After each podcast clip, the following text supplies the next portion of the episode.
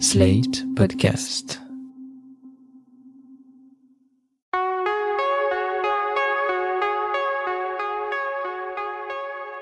Je m'appelle Thomas Messias, je suis un homme blanc, cisgenre, hétérosexuel, et j'aimerais bien que 2021 soit l'année au cours de laquelle les gens de ma catégorie vont enfin apprendre à faire preuve d'empathie.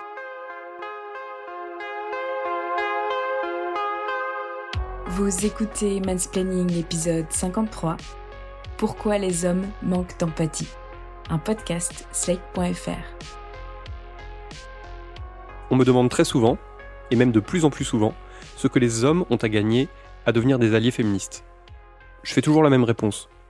Les hommes n'ont rien à gagner, puisqu'ils ont en fait déjà tout, et que le féminisme consiste justement à leur demander de reconnaître leurs privilèges et d'en céder une partie. D'un point de vue quantitatif, les hommes vont donc perdre. Il y aura moins de place pour eux sur le devant de la scène, moins d'impunité, et moins d'argent aussi. Il y a cependant une chose que l'on gagne en s'engageant ainsi. Cette chose s'appelle l'empathie. Et c'est infiniment précieux. L'empathie, d'après le Larousse, c'est la faculté intuitive de se mettre à la place d'autrui, de percevoir ce que cette personne ressent. C'est une valeur essentielle et pourtant souvent négligée. Dans le monde, plusieurs pays proposent pourtant des cours d'empathie à leurs élèves, et ce dès le plus jeune âge. C'est par exemple le cas au Danemark, où cela a été inscrit dans le programme officiel de l'éducation nationale dès 1993. Une heure par semaine, les élèves apprennent à exprimer leurs émotions, mais aussi à reconnaître et à comprendre les émotions de l'autre. C'est également une façon de privilégier la coopération à la compétitivité, comme on peut le lire dans un article signé par Bastien Mirandel pour le site du magazine Néon, et que je vous mettrai en description de cet épisode. Certaines écoles belges ont également mis en place des cours d'empathie, comme on peut l'entendre dans ce reportage de la chaîne de télé RTL Info. Chaque enfant explique aux autres ses émotions et ses besoins. Je suis fière de moi parce que je travaille bien. Une façon de se dévoiler et d'apprendre à connaître l'autre. Parce qu'on a le droit de s'exprimer, montrer nos émotions et tout ce qu'on a envie de dire et que des fois on n'a pas trop le temps de le faire. L'empathie, c'est une notion que l'on apprend très vite aux petites filles. On leur enseigne à faire preuve de douceur et à surveiller avec attention les pleurs et les demandes du poupon qu'on leur colle très tôt dans les bras. On leur propose aussi des dessins animés dans lesquels les émotions sont très importantes et où l'essentiel semble avant tout d'atteindre le bonheur tous et toutes ensemble. Je me sens plus confiant. Merci à tous. Tu es prêt à retourner dehors? Je suis prêt. Je serai derrière toi si tu as besoin d'un câlin. Par la suite, on demandera à ces mêmes filles de bien s'occuper de leurs proches, en veillant par exemple sur leurs frères et sœurs, ou en aidant davantage à la maison pour soulager un peu leurs parents. Du côté des garçons, bien souvent, ça ne se passe pas vraiment de cette manière. Les garçons, eux, on leur apprend qu'être un vrai mec, c'est non seulement cacher ses sentiments, mais que c'est aussi faire fi de ceux des autres.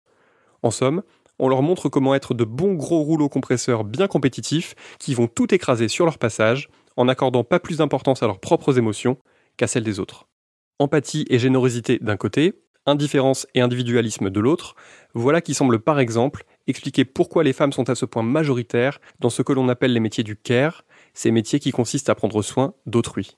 D'après les derniers rapports de l'INSEE, les professions de santé sont exercées à 76% par des femmes, ce qui se traduit surtout par le fait qu'on compte actuellement près de 90% d'infirmières et d'aides-soignantes.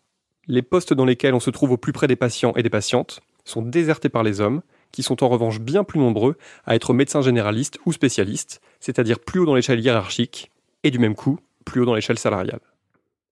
Regardez un peu autour de vous, dans votre famille, dans vos groupes d'amis, parmi vos collègues.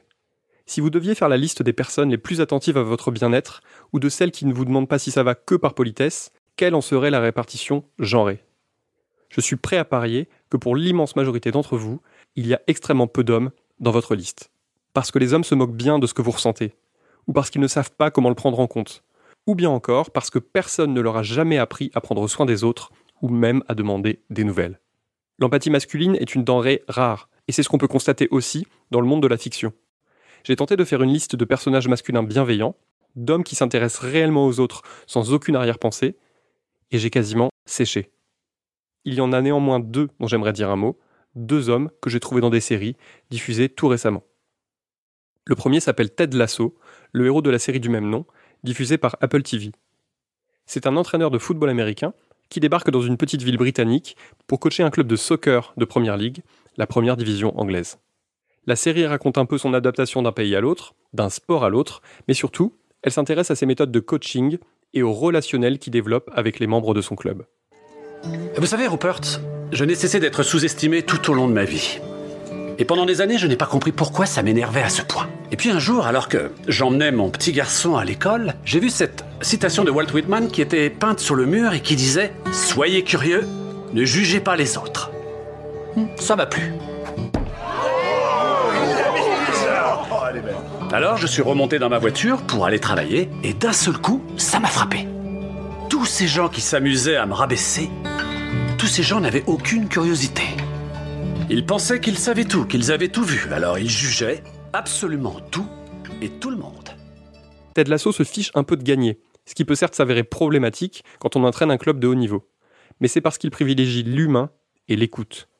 Il traite de la même façon la présidente Revèche de son club, dont il finira d'ailleurs par comprendre pourquoi elle lui était si hostile au départ, que Nate, l'assistant chargé de préparer les cocktails vitaminés et de ramasser les maillots sales dans les vestiaires. Notre attaque est uniquement basée sur des passes. Et dès que Jimmy a le ballon, les autres peuvent crever en enfer. Donc je suis officiellement preneur de nouvelles idées. T'entends Ah T'as une proposition, Nate? Euh, Non, euh, bah, je... Euh, non, non, désolé, oubliez ça, pardon. Allez, Nate, tu fais partie de l'équipe, vas-y, on t'écoute. À quoi tu penses? Ok, alors en fait, bah, non, mince, c'est l'autre page. C'est juste une chose à laquelle j'ai pensé. Désolé, mince. Je regarde dans l'autre. Euh, bah, c'est, vous savez, c'est, pas non plus génial, c'est peut-être même euh, très nul. En, en fait, j'ai un peu honte. C'est vraiment Désolé, juste. Nate, j'ai vraiment beaucoup de mal à écouter des gens qui ne croient pas en eux. Alors je vais te reposer la question. Crois-tu que cette idée peut marcher? Je le crois. Allez, vas-y, explique-nous ton idée. Ted Lasso est bienveillant et empathique. Il pose un regard doux et attentif sur le monde, au lieu de foncer tête baissée à la recherche du succès ou de la reconnaissance. La série n'est pas angélique. Elle montre que le manque d'appétence de l'assaut pour la victoire a évidemment de quoi poser problème. Elle nous pousse aussi à nous interroger sur cet homme si profondément bon et si positif qu'on se demande parfois s'il ne serait pas un peu crétin sur les bords.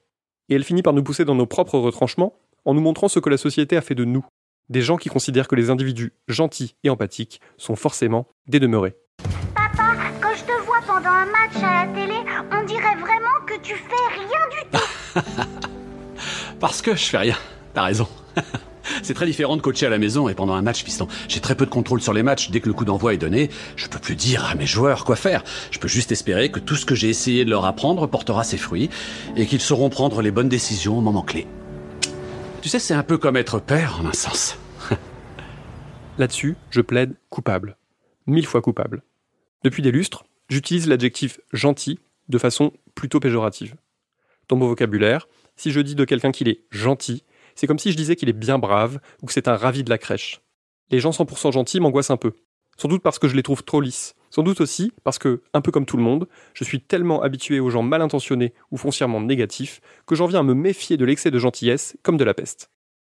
Le deuxième personnage de série qui m'a marqué par son empathie et son sens de l'écoute est le héros de la série HBO High Maintenance, diffusée en France par OCS.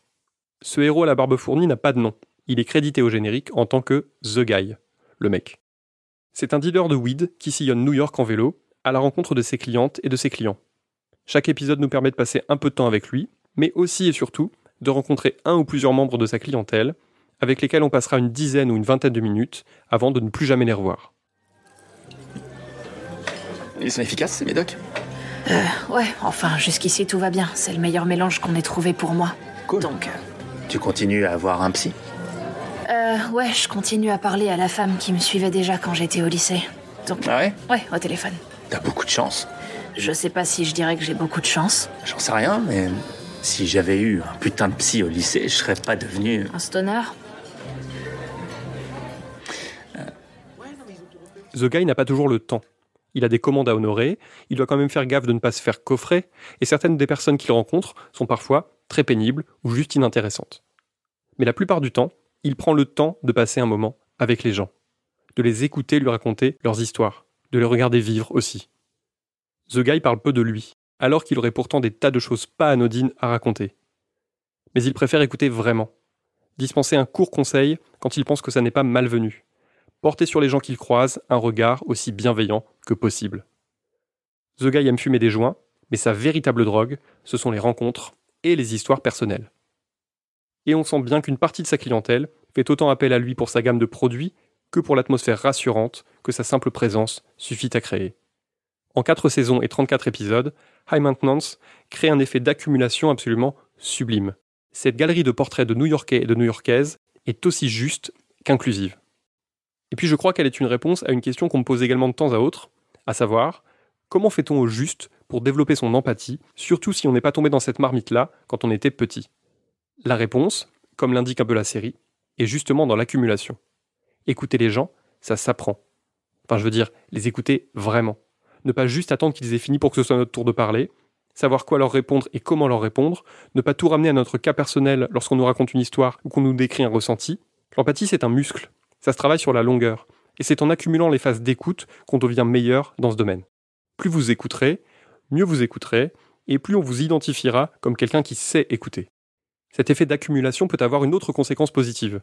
Je crois qu'à un moment, quand un homme a entendu tellement de femmes lui raconter ce qu'elles vivent au quotidien, ou quelles agressions elles ont vécues, il lui devient impossible de garder ses œillères.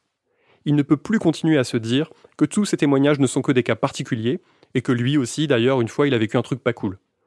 Il est obligé d'ouvrir les yeux et de se rendre compte que ce truc qu'on appelle le patriarcat est un phénomène systémique et que toutes les femmes subissent ça, de façon plus ou moins similaire, à différents degrés. Après ça, s'il continue à affirmer qu'elles se plaignent sans doute un peu trop, ou que la domination masculine n'existe pas, c'est qu'il est au minimum très malhonnête. Alors soyons clairs, l'empathie ne remplacera jamais le vécu. Par exemple, j'ai beau essayer très fort de comprendre ce qu'a pu ressentir une victime de viol, à partir du moment où je n'en ai pas subi moi-même, je ne pourrais qu'envisager de façon relativement théorique comment cette personne a vécu les choses et quelles sont les conséquences sur elle aujourd'hui. Mais cela permet néanmoins de comprendre comment tout cela se structure et de nous donner des pistes pour écouter ou pour accompagner au mieux les personnes qui se confient à nous. À l'autre bout du spectre, il y a ces individus, masculins dans leur immense majorité, qui semblent à la fois dénués de toute forme d'empathie et de toute trace d'intelligence ou de culture. Ceux qui vous expliquent le plus sérieusement du monde que les victimes de viol ou d'agression sexuelle auraient sans doute pu se débattre un peu plus fort, que la dépression peut être évitée en allant juste prendre l'air pendant une demi-heure, ou que si les femmes gagnent moins que les hommes à poste et à compétences similaires, c'est tout simplement parce qu'elles n'ont pas le courage de demander une augmentation. J'aimerais que ces types-là soient purement fictionnels, mais hélas non. Je vous mettrai en description le lien vers une conférence donnée par la chercheuse en neurosciences cognitives Julie Grézès est disponible sur YouTube. Elle y détaille quelles sont les différentes composantes de l'empathie et elle termine son exposé avec cette citation. Et du coup, je voudrais finir là-dessus. Ce qui est important pour comprendre les sentiments d'autrui, c'est pas d'avoir vécu forcément la même chose que lui, mais c'est justement d'être capable d'imaginer ce que ce serait de la vivre. Voilà. Il est important que toutes et tous, nous puissions être capables d'imaginer, non sans une certaine rigueur, à quoi doit sans doute ressembler telle expérience ou tel ressenti. Ce n'est pas toujours simple. Si l'empathie était une qualité innée, il n'y aurait plus d'incompréhension entre les êtres humains, et le monde tournerait sans doute plus rond depuis bien longtemps. L'empathie est une compétence. Elle se travaille, elle s'enrichit, elle permet de mieux comprendre les autres, et pas seulement les femmes. Elle permet aussi, je pense, de devenir quelqu'un de meilleur, quelqu'un de moins péremptoire, quelqu'un qui va essayer de mieux comprendre le pourquoi des propos et des actions des gens qui l'entourent, et en particulier des personnes victimes d'oppression systémique. Et je peux vous assurer que même si ça n'était pas le but premier, à la fin, on se sent vachement mieux. J'ai envie de terminer ce premier épisode de 2021 en vous recommandant d'aller écouter ou réécouter Vivarda, une chanson extraite du dernier album de Vincent Delerme. Il n'y parle pas explicitement d'empathie, mais il évoque en tout cas l'importance des émotions, de ces moments où on oublie les polémiques, les succès, la compétition, pour juste ressentir les choses, et pour s'imprégner au mieux, également, de ce que ressent la personne qui partage votre café ou votre lit. Des moments comme ça, je vous en souhaite un maximum pour l'année à venir. Voilà, c'était l'épisode 53 de Mansplaining, un podcast proposé par Sled.fr. Merci à Aurélie Rodriguez et Benjamin Ours. Si vous avez aimé ce podcast, n'hésitez pas à le dire en nous couvrant d'étoiles partout où vous le pouvez, 5 de préférence, et en en parlant le plus possible autour de vous. Toutes vos remarques et vos questions sont les bienvenues à l'adresse suivante mansplaining at sled.fr. Vous pouvez aussi me contacter via Twitter ou Instagram, mes messages privés sont toujours ouverts. Toutes les références aux articles, œuvres, vidéos citées se trouvent dans la description de ce podcast. Bon courage pour l'année à venir. On n'est pas sorti de l'auberge, mais on est ensemble. Dans 15 jours.